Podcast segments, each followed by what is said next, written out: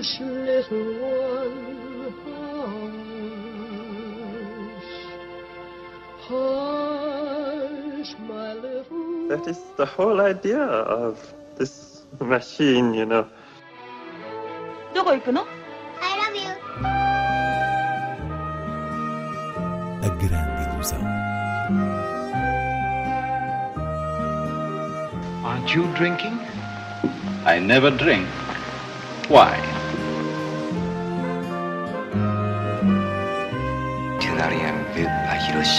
J'ai tout vu. Tout.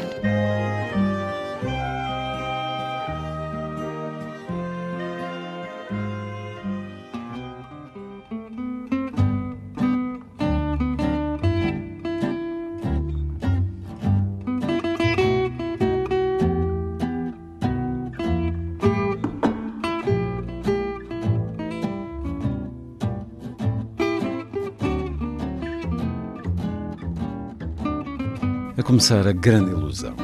Rifkin's Festival, de Woody Allen. Em estreia, um ano depois de ter feito a abertura do Festival de Cinema de San Sebastián. Inês Lourenço, um filme rodado precisamente nessa cidade do País Basco.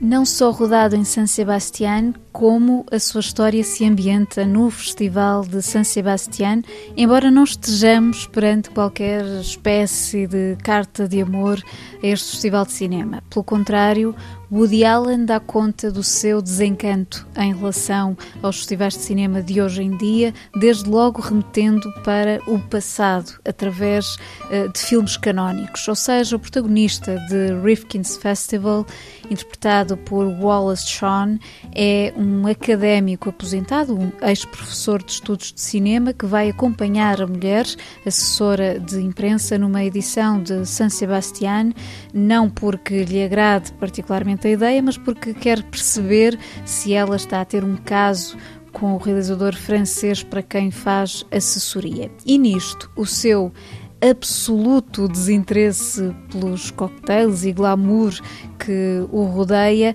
faz com que o verdadeiro festival aconteça dentro da sua cabeça, com sequências a preto e branco que recuperam, através do humor característico de Woody Allen, algumas das obras mais célebres uh, da história do cinema, de realizadores como Fellini, Wells, Buñuel, Godard, Truffaut e, em especial, Ingmar Bergman, o predileto de Allen.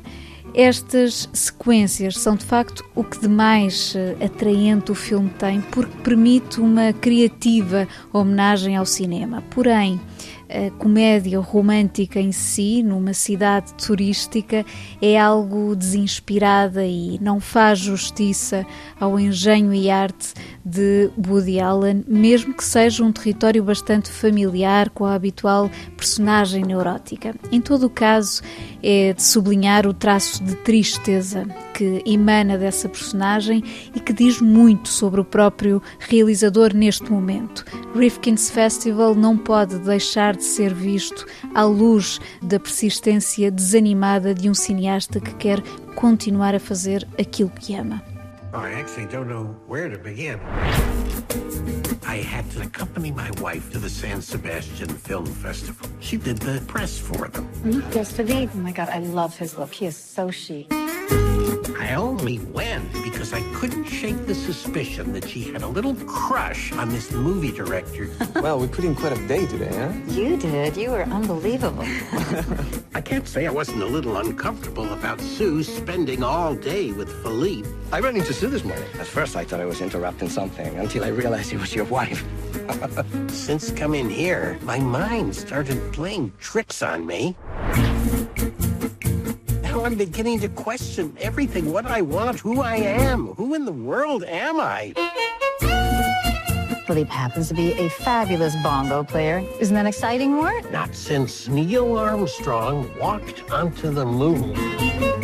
Seguimos com outras propostas de cinema. Com a estreia na semana passada de Cry Macho, mais recente filme de Clint Eastwood, o Cinema Medeia Animas em Lisboa tem um programa de sessões especiais com títulos do realizador e ator americano que vale a pena aproveitar nestes dias. São eles Bird, retrato biográfico e com genuíno gosto musical do saxofonista Charlie Parker, um dos grandes papéis de Forrest Whitaker, também uma obra-prima do western, imperdoável, e outro momento precioso da filmografia de Clint Eastwood, As Pontes de Madison County, aqui no registro do melodrama, ao lado de Meryl Streep.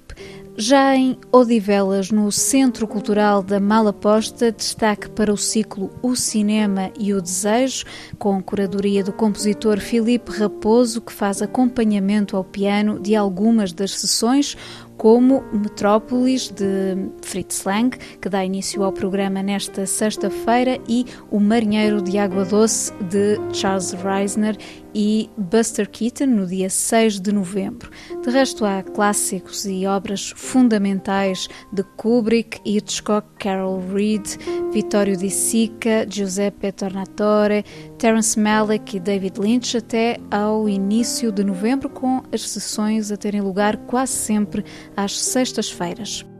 Por sua vez, em Coimbra, o ciclo Cinema Fora de Portas apresenta este sábado no Jardim Botânico o cineconcerto A Fonte dos Amores, de Roger Lyon, realizador francês que trabalhou em Portugal nos anos 20. O acompanhamento musical é da responsabilidade de Marcelo dos Reis.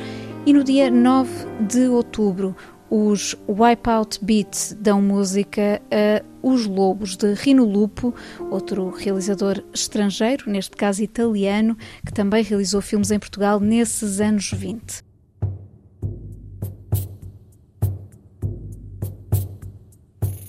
Finalmente, no mercado do DVD, uma das novidades mais importantes desta temporada é a edição simultânea de três filmes do coreano Bong Joon-ho, que integraram um recente ciclo dedicado ao realizador. Está então disponível Cão que Ladra Não Morde, um dos inéditos do ciclo, que é a primeira longa-metragem do realizador, raramente vista, uma comédia negra desencadeada pelo som de um cão a ladrar num prédio que depois envolve um conjunto de personagens desse prédio de forma mais ou menos estranha. Num registro mais dramático, temos Memórias de um Assassino, que considero a obra-prima de Bong Joon-ho, em vez de Parasitas. Memórias de um Assassino era também um dos inéditos nas nossas salas e partindo da história verídica sobre a existência de um serial killer numa província coreana nos anos 80, cruza com uma destreza notável a substância novelesca do trabalho dos detetives e o retrato duro, por vezes com humor perverso, dessa Coreia marcada pela ditadura militar. É um filme altamente recomendável.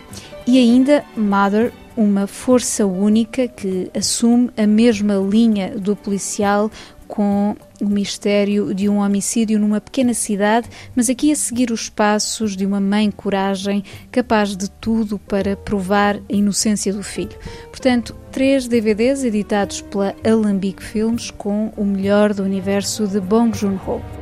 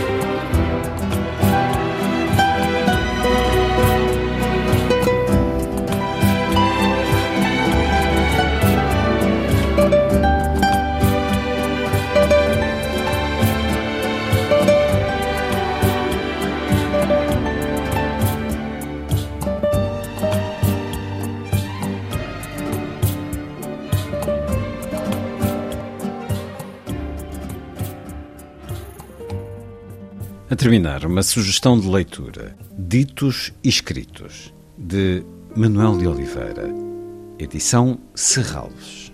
Ditos e Escritos é o primeiro volume de uma coleção que será dedicada a Manuel de Oliveira, neste caso, um livro composto pelas metamorfoses, digamos assim, do discurso de Oliveira, na medida em que a maioria são reflexões teóricas ao longo do tempo, entre 1933 e 2014, em íntimo diálogo com o seu trabalho como realizador. Ou seja, há aqui uma variedade de registros, desde anotações e depoimentos a poemas e ensaios, ou textos do foro mais afetivo, como homenagens a realizadores, atores, etc.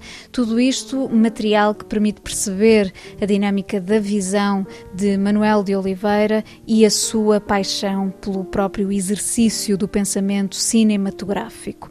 E importa aqui salientar o trabalho da Casa do Cinema Manuel de Oliveira na concepção deste livro, que oferece um caminho alternativo ao poder das imagens para se compreender a dimensão da obra deste cineasta português. Para dar a provar um pouco desta literatura num tom de afinidade cinéfila, escolho um texto sobre um realizador francês muito cá de casa, Jean Renoir, que Oliveira também apreciava. O texto chama-se Jean Renoir, o Irreverente. Irreverente como?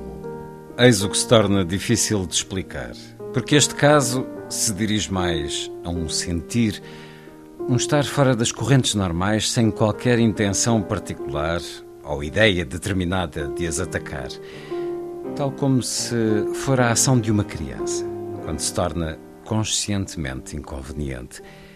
Ou por outras palavras, seria como agir por impulsos, tal como os animais o fazem por instinto. Mais fácil de sentir do que explicar, por ser uma nuance no abstrato e não a rigidez de uma definição concreta de dicionário. A novela vague seduziu-se com o cinema de Jean Renoir e Renoir ficou muito sensibilizado por ver que esses jovens realizadores o admiravam. Assim, de certo modo, gostaria de lhes corresponder. E o melhor modo, se não o único válido, seria o de realizar um filme à maneira da Nouvelle Vague. Mas, na impossibilidade, declarou que gostaria de o fazer, porém, não se sentia capaz de agarrar a fórmula, ou melhor dito, de sair da sua irreverente personalidade para se inserir em qualquer outro contexto artístico. E menos ainda, se envolver numa fórmula comum, como não deixava de ser a da novela vague, tal como essa outra anterior, a do neorrealismo italiano. Há realizadores que se abrem às correntes dominantes, enquanto outros se isolam em suas próprias regras, como Max Linder, Victor Sjöström, Griffith, Charlie Chaplin, Karl Dreyer, Pudovkin, Eisenstein, Luís Buñuel, Bergman, Godard, Mizoguchi, Orson Welles ou mais recentemente Paulo Rocha, Wim Wenders, Tarkovsky, Sokurov, Kiarostami e alguns outros. A este tipo de realizadores pertence o irreverente Renoir. E foi exatamente por isso que ele se declarou incapaz de se adaptar à novela vague o que lamentou por cortesia e por simpatia para com esses jovens críticos e realizadores. E assim, Jean Renoir ficou para sempre Jean Renoir, o irreverente. Porto, 5 de maio de 2006, um dos textos de Ditos e Escritos, de Manuel de Oliveira, livro agora publicado com a edição Serralves. Hush, little one, hush. Hush, my little That is the whole idea of this machine, you know.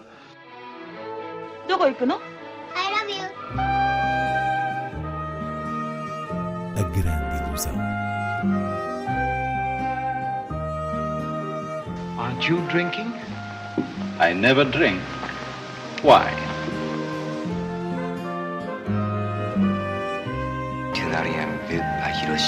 J'ai tout vu.